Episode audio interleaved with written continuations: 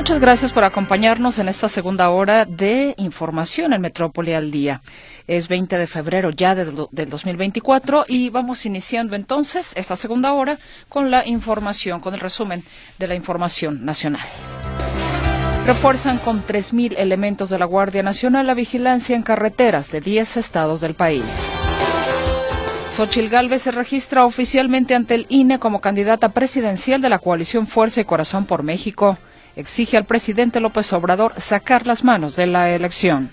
Por respeto a su candidata, por respeto a la democracia, por respeto al pueblo, saque ya las manos de esta elección. Suman cinco aspirantes a un cargo de elección popular asesinados durante el mes de enero, informa Organización Civil. Lamenta el presidente López Obrador el fallecimiento de su primer secretario de Hacienda, Carlos Ursúa, al tiempo que reprocha a quienes quieren ligarlo con su muerte.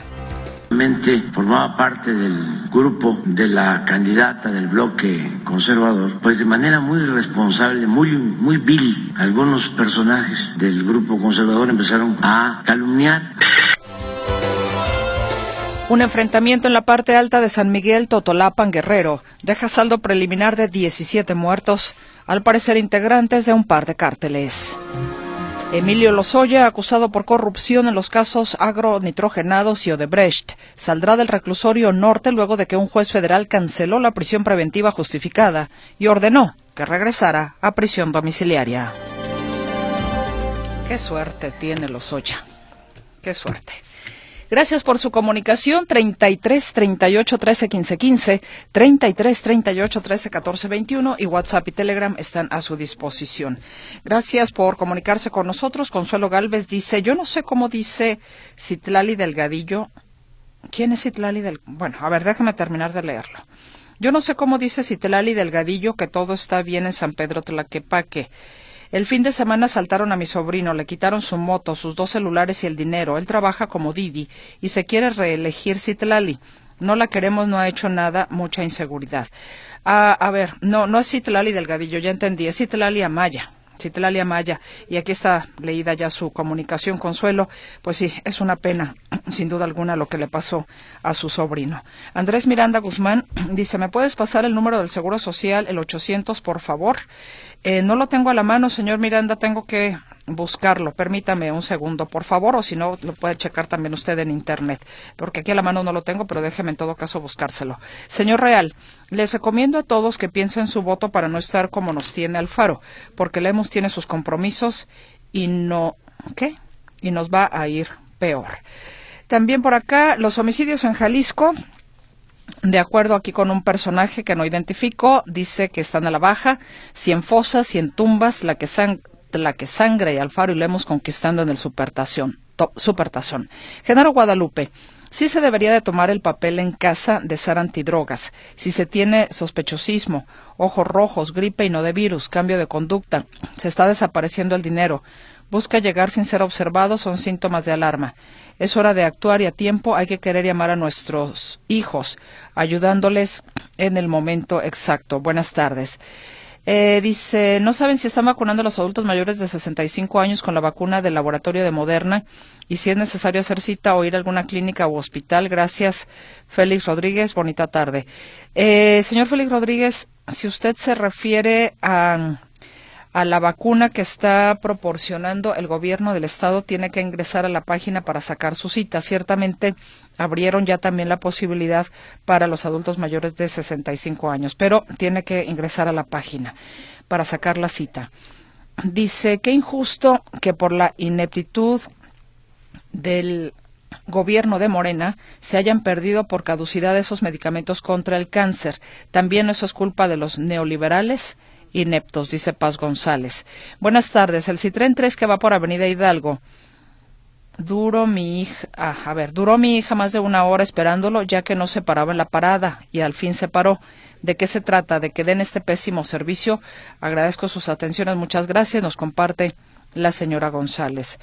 Por favor que lo vea Huicho Escamilla, te encargo. Gracias, Maru de González. Maru, de preferencia mándele lo que quiera a los a los muchachos cuando esté su programa porque de repente se puede llegar a perder los los WhatsApp y entre una cosa u otra bueno igual se me olvida y ya quedé yo mal con usted. Entonces mejor reenvíelo cuando estén ellos a, a la hora de su programa nos dicen, quiero reportar a las autoridades de tránsito o vialidad que por la avenida Adolf Horn, pasando el paso elevado de la vía y la Maseca, los camioneros urbanos, obviamente no todos, pero sí una gran parte, a la hora del congestionamiento vial, ya sea en la mañana o en la tarde, se cambian del carril derecho o al que va pegado a la banqueta, al izquierdo que va pegado al camellón y que se hizo así, para que los vehículos tomen el retorno de la avenida Adolf Horn.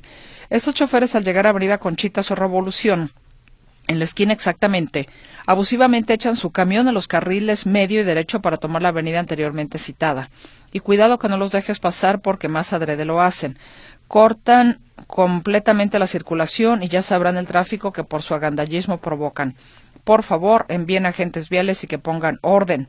Gracias, soy el doctor Héctor Romero Vargas. Sin miedo a reportar una agresión directa a los automovilistas que transitamos por Avenida Adolf Horn. Que tengan un excelente día. Doctor, ahí está consignada su queja, esperando que sea atendida, por supuesto. Hola, mira, es infantil creer que X candidato de X partido trabajará. Solo ocupará el puesto y cobrará la nómina. Saludos cordiales. Buenas tardes. Si Claudia Sheinbaum pudo gobernar el centro de México y ahora quiere ser presidenta de México. Sergio Segura. Eh, a ver, eso es para José Luis. Bueno. En San Juan de Dios, las recargas a tarjetas de mi pasaje nomás son con cita de lunes a viernes y sábado es sin cita, nos dice el señor Armando Torres. Ah, muchas gracias, señor Armando Torres. Esto para el señor Francisco Juárez que estaba preguntando si en San Juan de Dios cargan las tarjetas mi pasaje. Entonces, ahí está. En San Juan de Dios las recargas a tarjetas de mi pasaje nomás son con cita de lunes a viernes y sábados es sin cita. Muchas gracias. Eh, a ver, aquí nos mandan una nota que ha sido reenviada muchas veces. Ay, Dios mío. A ver, bueno. Sergio, soy Sergio Quesada. Colombia, Brasil, Chile, Bélgica y 26 países musulmanes protestan contra Israel por los 30.000 palestinos asesinados por Israel en los últimos cuatro meses. Israel genocida. Buenas tardes. Deben de hacer una investigación a fondo de los medicamentos caducos contra el cáncer. El presidente debe de agarrar a Zoe Robledo y que haga la investigación. Zoe Robledo no ha dado el ancho, mejor que renuncie. No todos son como Andrés Manuel, doctor David Díaz. Muchas gracias por sus comunicaciones. Hay más, pero tengo que ir también a la pausa comercial.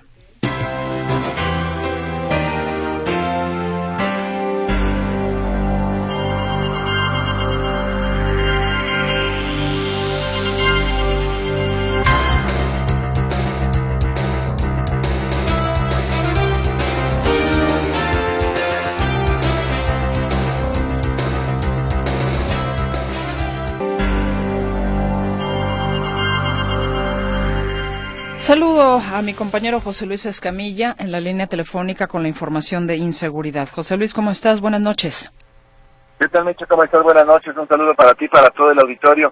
Afortunadamente una jornada de martes tranquila, sin hechos de violencia eh, lamentar, afortunadamente. Pero sí, bueno, tenemos que platicar de lo que ocurrió con este policía municipal de Zapopan que fue asesinado y localizado anoche en su casa de la colonia Parques de Tezistán. Resulta que este elemento de nombre Manuel P.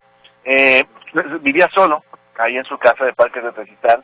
Su novia dijo que tenía un par de días que no se ve de él y cuando va a su casa a buscarlo, lo localiza eh, tirado junto a una cama cubierto con algunos cojines.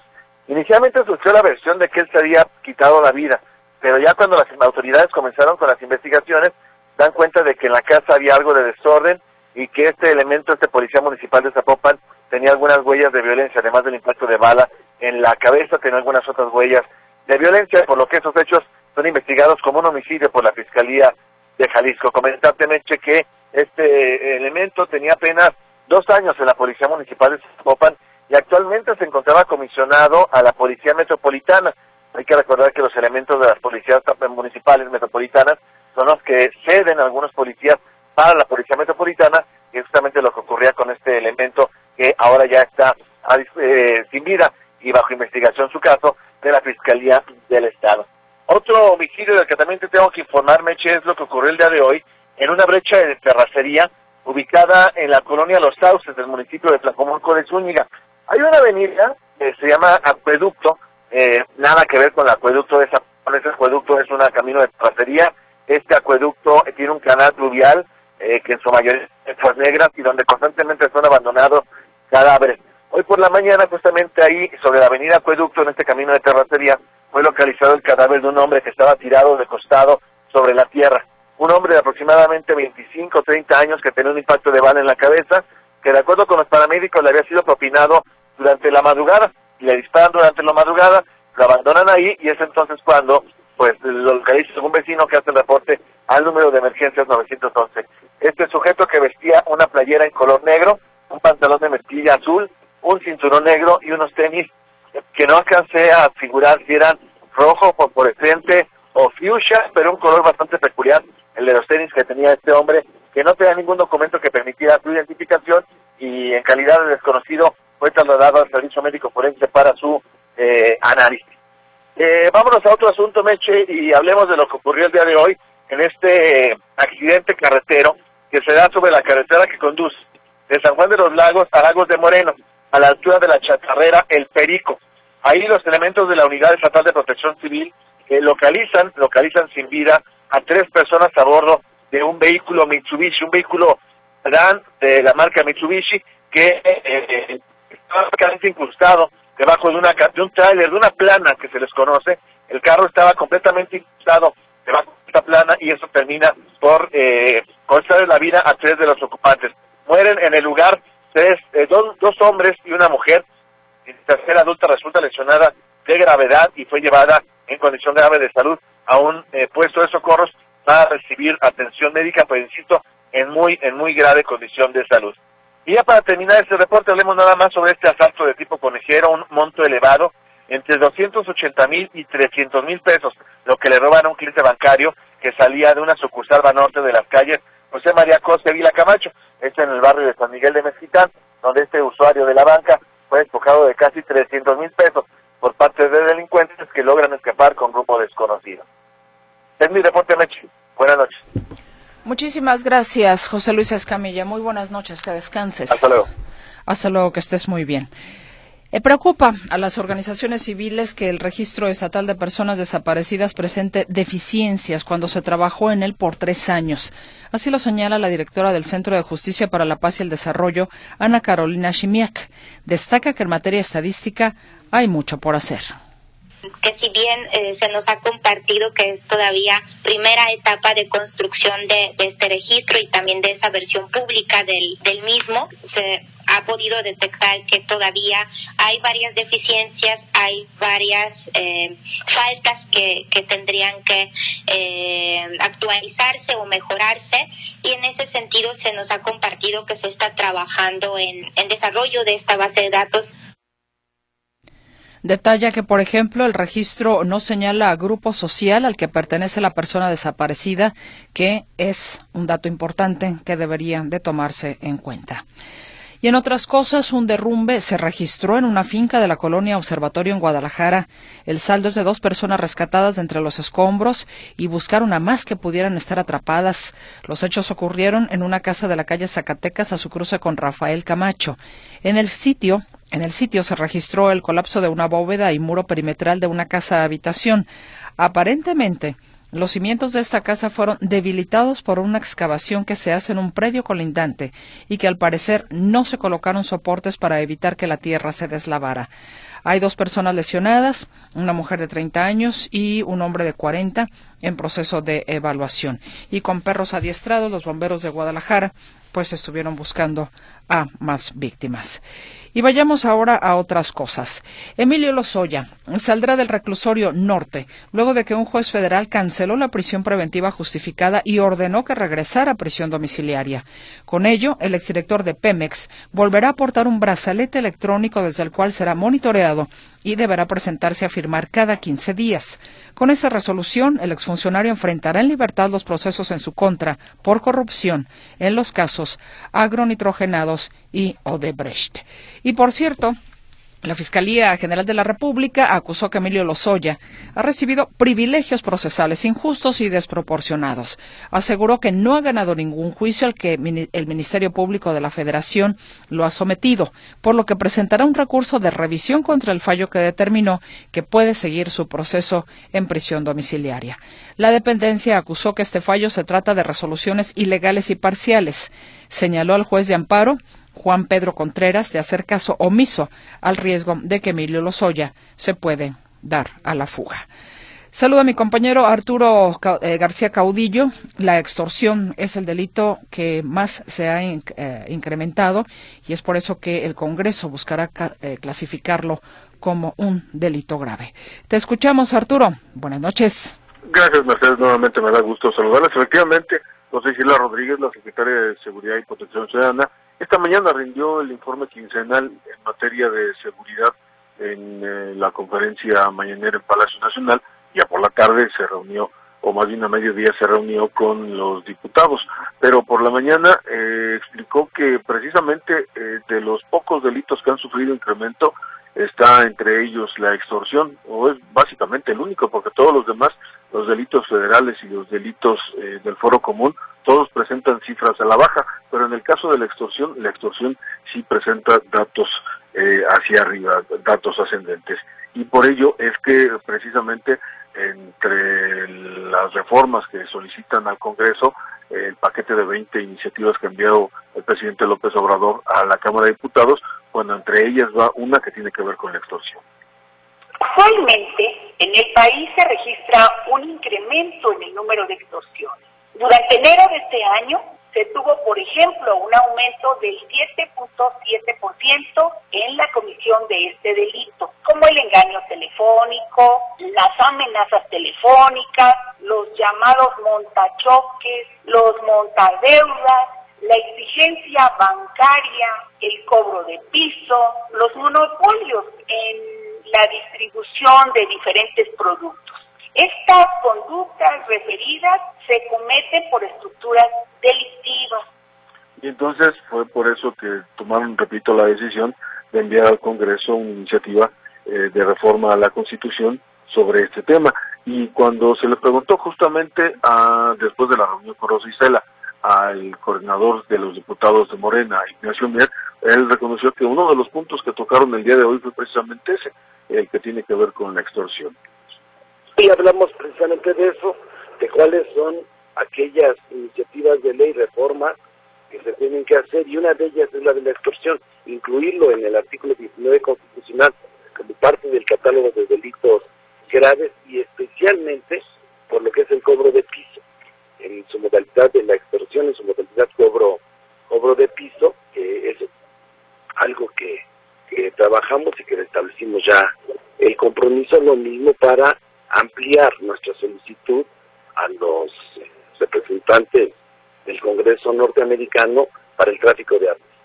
Pues ahí está justamente dos de los temas, no solamente la extorsión, sino también tocó el del tráfico de armas, que eh, para ello eh, están solicitando al Congreso de los Estados Unidos que legisle también en esta materia. Así es que, pues la extorsión, un problema que ha venido más, y eso es cierto, porque en muchas entidades eh, el cobro de piso es el principal problema.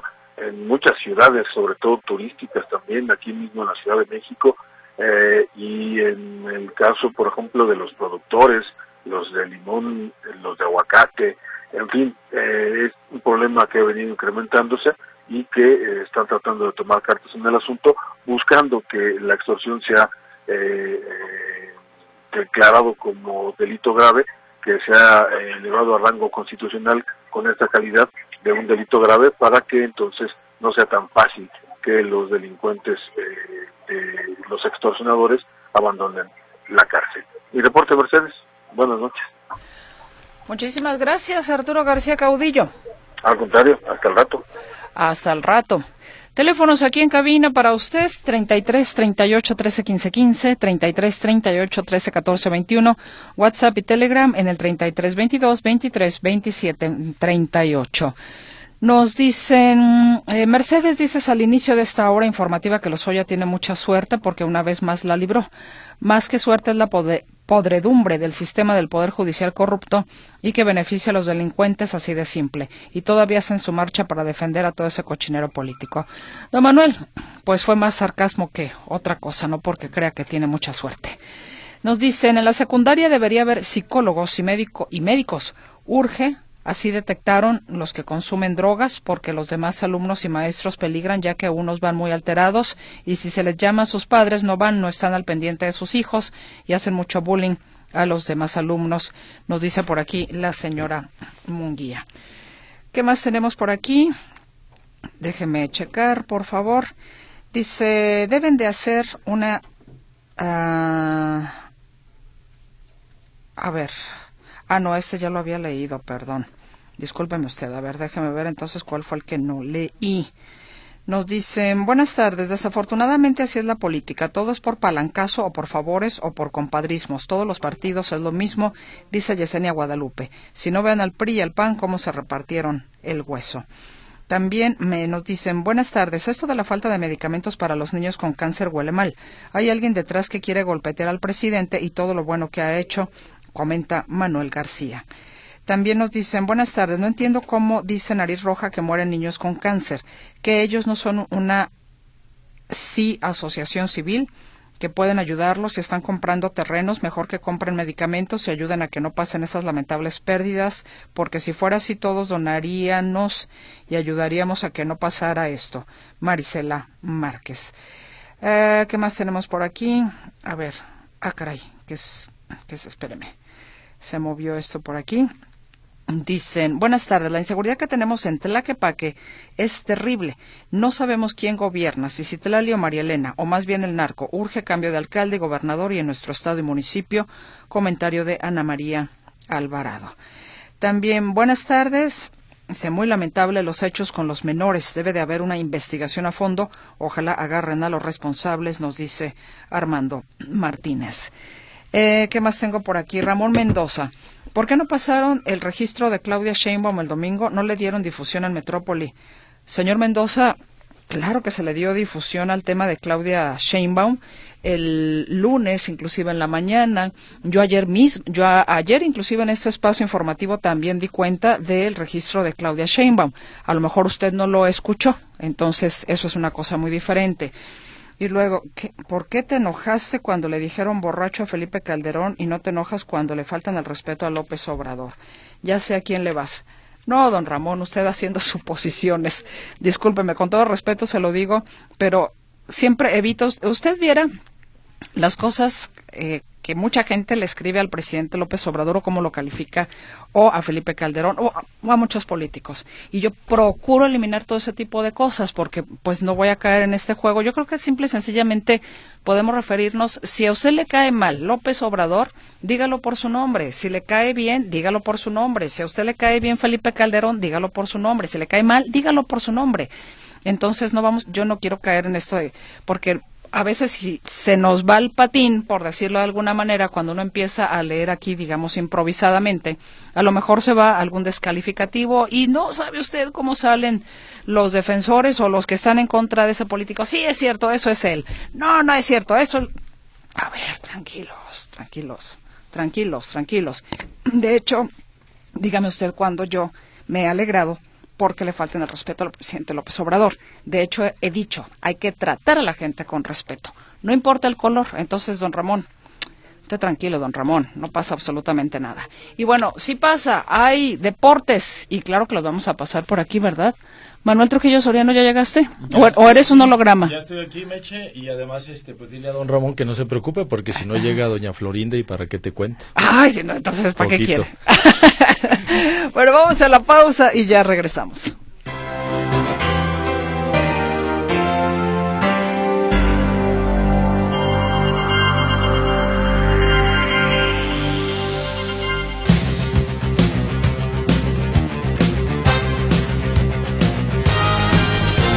Información deportiva. Ahora sí, Manuel Trujillo Soriano. Me tocó ver con profunda decepción el penal que falló la selección mexicana ante la Argentina, la selección femenil. Sí, caray, este, pues mal inicio para México porque ya terminó el primer tiempo de este partido Eh, de hecho, está a punto de arrancar ya el complemento. Se está realizando ahí en Los Ángeles, California. Es el debut de México en la Copa Oro W, o sea, Copa de Oro femenil o femenina. Es la primera ocasión que se realiza este torneo de la CONCACAF con cuatro invitados sudamericanos como Brasil, Argentina, Colombia, está Uruguay también eh, dentro de los invitados y obviamente los equipos más representativos del área de CONCACAF.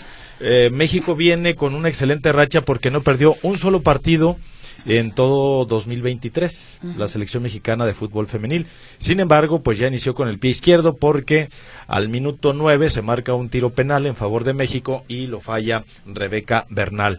Eh, quiso, o mejor dicho, cruzó bastante su disparo y pues pasó a un lado de la portería, ni siquiera fue al marco, entonces pues ya México sigue todavía empatado a cero goles con Argentina, pero ya falló un tiro penal. Mencionar que México ya venció a las Argentinas en la semifinal del torneo femenil de los Juegos Panamericanos, donde a la postre fue campeón, ganó el oro al vencer a Chile, el anfitrión, en la final. Pero aquí por lo pronto pues ya se vio mal porque falló un tiro penal al minuto nueve. No le han anotado y pues veremos, ya arranca en estos instantes el segundo tiempo y el marcador se mantiene cero para México, cero para Argentina. Pues suerte para las mexicanas. Y hay más que nos informas, Manuela, si es de que el micrófono es todo tuyo. Gracias, gracias sí hay fútbol, bastante fútbol el día de hoy. Tenemos Champions, pero tenemos además la continuación de los partidos adelantados de la jornada 9. La fecha 9 que arrancó desde la semana pasada con el Atlas contra Pumas con un espantoso 0-0. Continúa en estos momentos. Se está jugando Puebla frente al Pachuca. Minuto 33 de tiempo corrido. Puebla y Pachuca están empatados a un gol.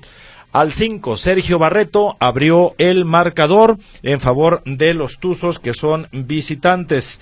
Sergio Barreto puso entonces a funcionar el marcador. Pero después, ocho minutos después, al 13, Pablo González emparejó los cartones por el equipo de La Franja y así están en estos momentos, ya entrando a la recta final del primer tiempo, partido de la fecha 9, Liga MX Varonil, Puebla 1, Pachuca 1. Y esta noche, a las nueve, allá en Aguascalientes, tendremos el otro partido que está programado para el día de hoy, cuando las Chivas del Guadalajara, en busca de recomponer el mal cierre que tuvieron en el juego anterior frente a Mazatlán, estén visitando al conjunto de Necaxa. Este partido será, insisto, a partir de las 21 horas 9 de la noche, allá en Aguascalientes. Y caray, bueno, dicen que vamos mejorando en cuanto al arbitraje y en cuanto a la disposición de la Liga MX, pero vea usted, estamos hoy, pues que cuatro días después, ¿verdad? El partido de Chivas contra Mazatlán de la fecha 7 fue el pasado viernes, pasó sábado, domingo, lunes y hoy martes, porque apenas en el transcurso en la tarde, la Comisión de Arbitraje del Fútbol Mexicano reconoció, sí, lo que usted ya sabía, cuatro días después de celebrado el juego, que en honor a la transparencia en el partido de la fecha 7 entre Mazatlán y Chivas, los árbitros de campo se equivocaron. Decidieron erróneamente y el VAR no realizó una revisión adecuada al no sancionar como penal la falta sobre Ricardo Marín del Guadalajara. Nuestro compromiso es minimizar los errores que afecten el resultado de los juegos, señala este comunicado. Aquí la gran pregunta es, cuatro días después, y todo por el revuelo que se ha hecho ya en redes sociales, donde le dicen de todo a Donay Escobedo, que fue el árbitro central de este partido.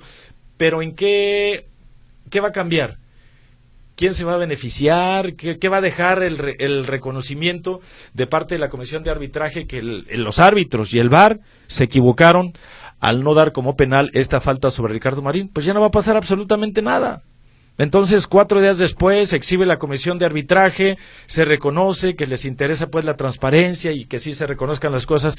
Aquí, mm, reitero, la pregunta es, ¿qué va a cambiar en cuanto al arbitraje del fútbol mexicano con, estas, eh, con estos señalamientos o, o, el hecho de reconocer? Pues yo creo que no va a cambiar absolutamente nada, pero bueno, cuatro días después se está reconociendo que hubo error de parte del árbitro y también del el VAR en este partido y donde se perjudicó a las Chivas del Guadalajara. Veremos que hoy allá en Aguascalientes pues no haya nada de qué hablar del arbitraje y resulte buen encuentro el de Necaxa frente a las Chivas.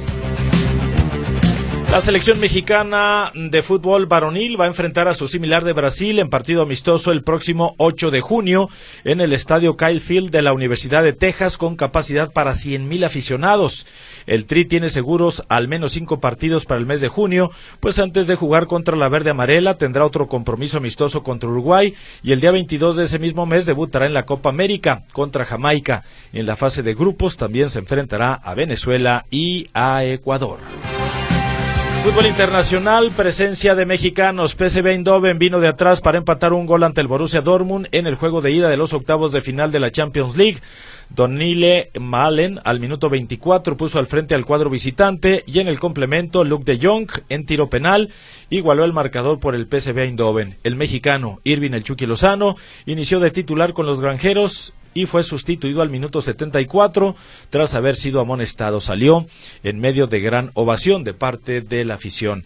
En el otro partido celebrado el día de hoy, el Inter de Milán aprovechó el jugar en casa para derrotar 1 por 0 al Atlético de Madrid con solitario gol de Marco Arnautovic. Murió hoy a los 63 años de edad el habilidoso lateral ofensivo y especialista en jugadas a balón parado, Andreas Breme, anotador del penal con el que Alemania se convirtió en campeón del mundo en 1990, luego de vencer en la final a Argentina por un gol a cero. Breme jugó en el Bayern Múnich, Inter de Milán y Real Zaragoza, entre otros más, antes de retirarse en 1998. Los clubes de la Bundesliga y de toda Europa se volcaron el día de hoy en homenajes para el exfutbolista y condolencias para su familia. Pasamos a otras cosas para comentarle que en tenis, la, bueno, antes de pasar a otras cosas, mejor dicho, hay que recordar lo que ocurrió el día de hoy tempranito. Al, antes del mediodía, el América se convirtió en el primer club de fútbol de Latinoamérica que cotiza en la bolsa de valores. El dueño del equipo, Emilio Azcarra Gallán, fue el encargado de dar el timbrazo inicial y al respecto señaló lo siguiente. Aquí lo escuchamos. Vemos que tenemos mucha gente ilusionada con el club.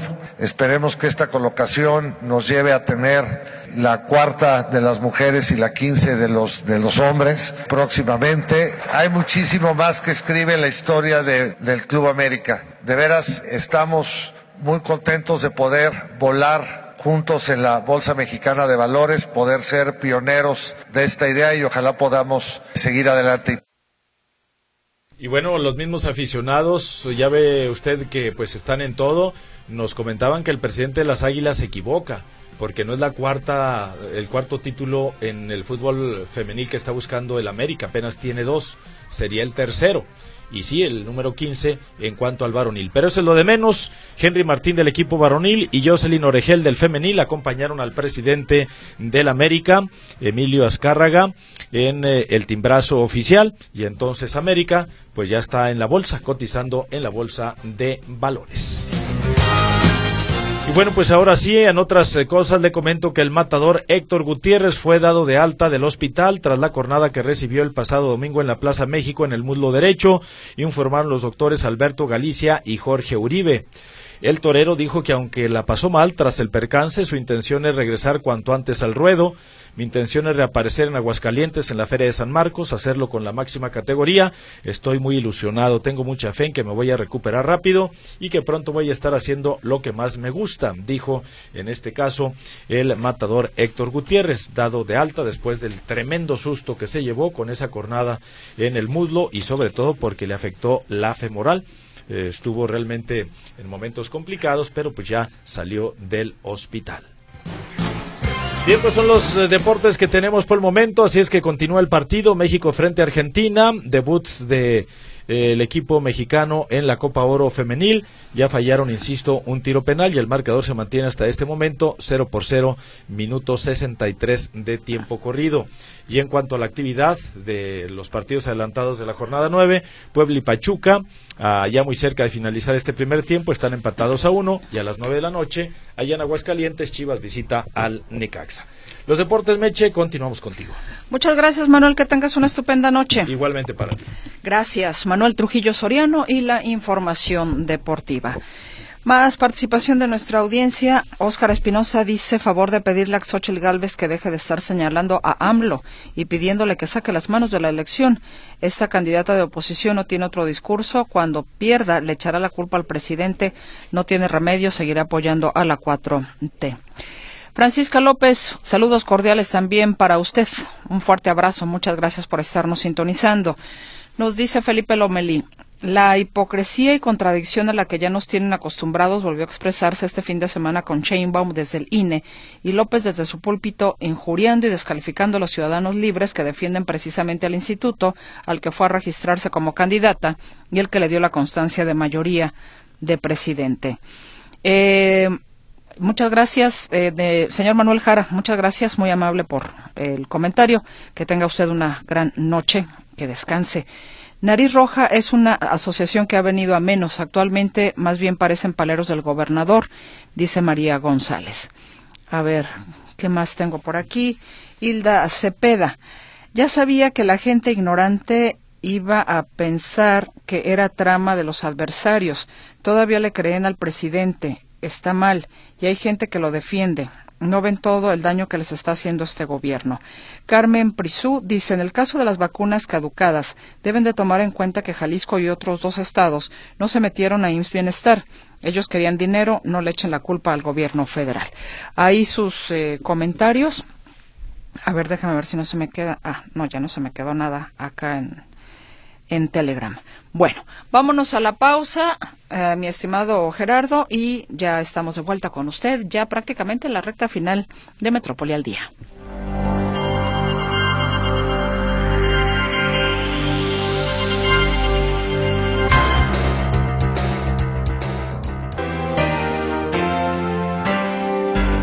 Y saludo a mi compañero José Luis Jiménez Castro, que nos tiene información motorizada. ¿No, Huicho? ¿Cómo estás? Buenas noches. Hola, hola, ¿qué tal? ¿Cómo estás, Meche? Sí, sobre todo de los motobomberos, ¿sí? Los motobomberos que andan en la ciudad ya prestando apoyo, pero con motocicletas, eh, siendo la avanzada de los camiones de bomberos que habitualmente usted y yo vemos en las calles cuando hay algún incendio, algún percance importante. Bueno, usted verá un camión, pero antes, ahora ya antes, verá a los motobomberos. Son elementos que cuentan con motocicletas de BMW, por lo menos en Guadalajara, eh, también tienen allá en Zapopan, y prestan el servicio eh, antes de que llegue el camión. Si ya no es necesario la unidad, la pipa, el camión, entonces eh, pues le avisan a sus compañeros que den marcha atrás. Ahora, si es necesario, adelante. Pero ellos llevan mangueras, llevan eh, tanques de agua, llevan herramientas, o sea, verdaderamente impresionante lo que hacen estos bomberos motorizados, que además van en moto y llegan más rápido a los lugares.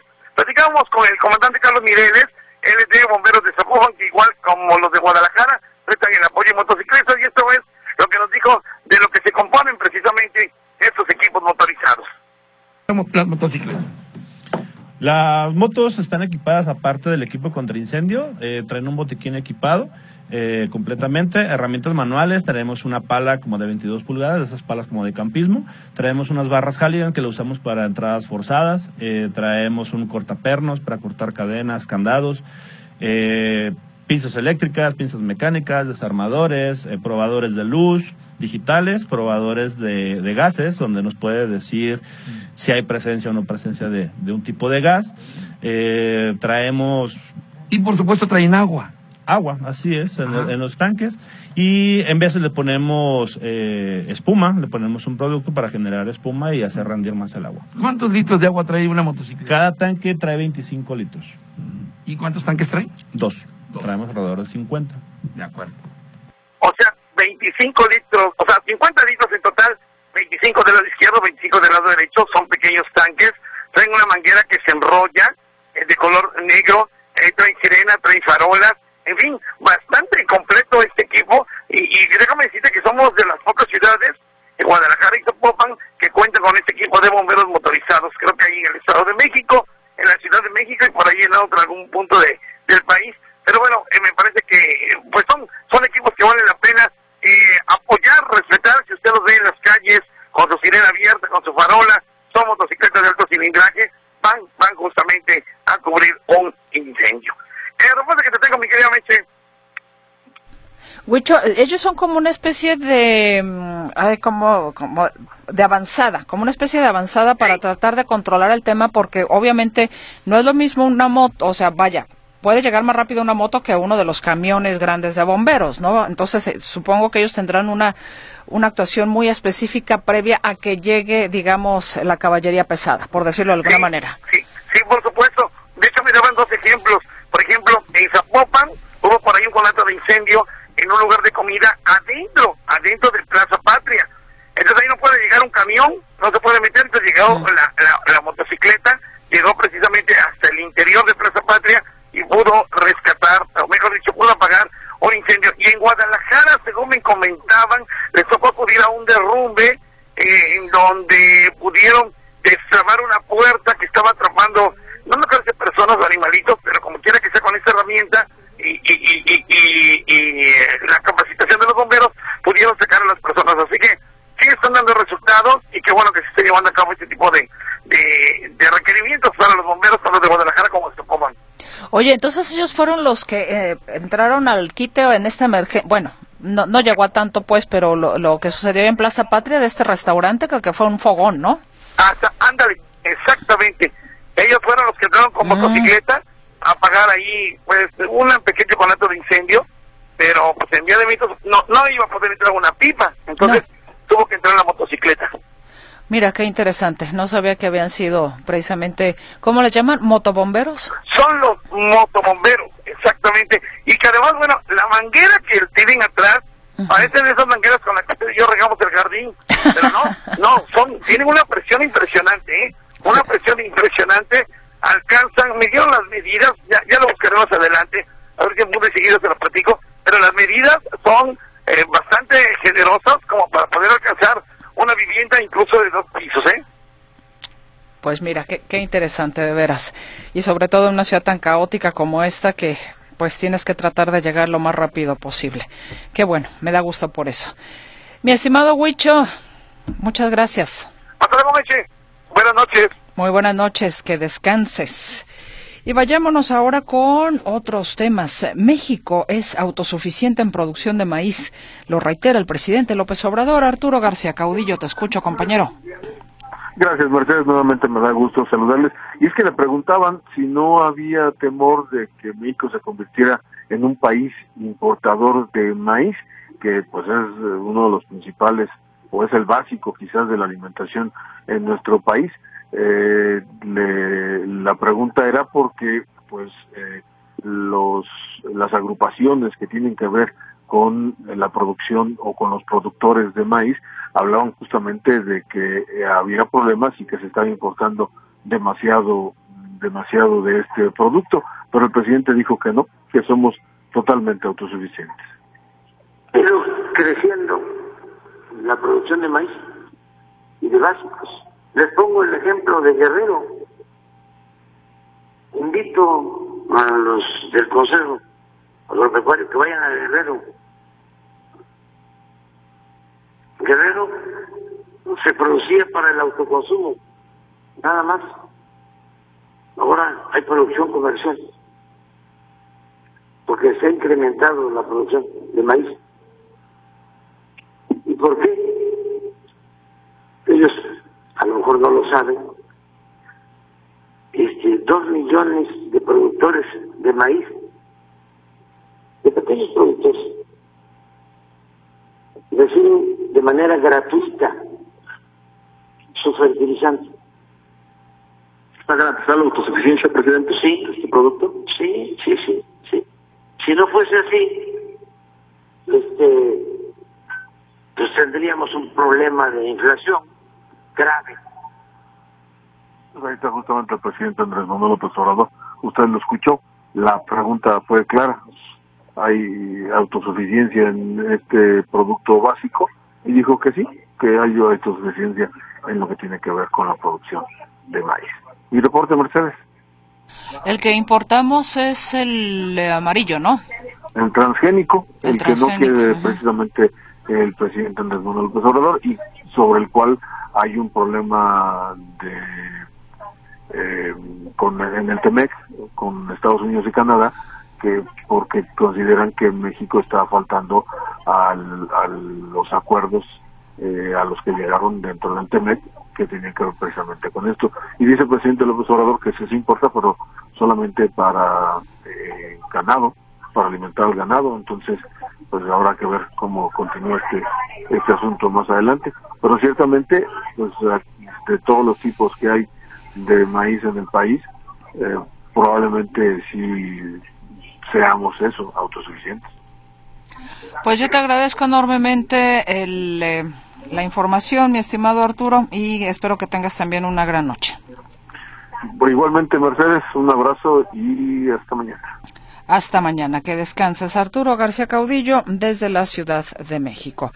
Y a propósito del presidente López Obrador, lamentó esta mañana el fallecimiento de quien fuera el primer secretario de Hacienda de su administración, Carlos Ursúa, pero manifestó su molestia por los rumores en torno a su muerte en lo que parece ser un accidente. Quiero expresar que desde ayer que se da este lamentable hecho, como Carlos estuvo de secretario de Hacienda al inicio de mi gobierno y tuvimos diferencias y él renunció y últimamente formaba parte del grupo de la candidata del bloque conservador, pues de manera muy responsable, muy, muy vil, algunos personajes del grupo conservador empezaron a calumniar, a hablar de presuntos ataques o daños, sospechas sobre nosotros.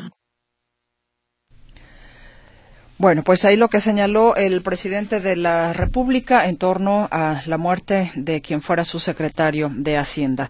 También habló sobre que se va a pintar de un solo color eh, pues las viviendas y negocios afectados por el huracán Otis que ciertamente pues dejó varios estragos. Aquí escuchamos al presidente nuevamente. Ya autorizamos la adquisición de pintura. Vamos a pintar las 300 mil casas. Y la gente decidió sobre los colores. Se hizo una especie de consulta y ellos decidieron de qué color quieren. Y de los colores que ellos escogieron van a pintarse todas las casas. Bueno, pues ahí lo que señaló el presidente de la República, que de hecho añadió que entre viviendas y locales se han entregado en promedio 45 mil pesos por inmueble y se han distribuido a la fecha 202 mil paquetes de enseres menores. Además, comentó que los 10 mil elementos de la Guardia Nacional que permanecerán en la zona contarán con 21 instalaciones, para lo cual ya se adquirieron los predios correspondientes. Y por aquí el señor Leonardo Barragán dice a qué letra le toca mañana de la ayuda de bienestar. Mañana le toca a la letra S. Mañana es 21 de febrero, mañana le toca a la letra S, el 22 de febrero a la T y a la U, y para finalizar el viernes 23 de febrero a la V, W, X, Y y Z. Y a ver qué más tenemos por aquí. Eh, dice, mm, a ver, Morena está enseñando a nuestros hijos a recibir dinero que otros trabajan en lugar de exigir tener trabajo. Nos están poniendo muy abajo de otros países que sí tienen trabajo gracias a Obrador. Vergüenza ajena, dice Sergio Segura. También dicen, eh, jamás me gusta el maltrato a los animales, pero que los perros con sus ladridos que tampoco maltraten a los huesos que los tengan dentro de sus casas. Bueno, ya nos vamos, se nos acabó el tiempo. Que tenga usted una gran noche, que descanse. Gracias, Severe, gracias, Jerry. Soy Mercedes Altamirano. Que tenga una noche reparadora. Hasta mañana.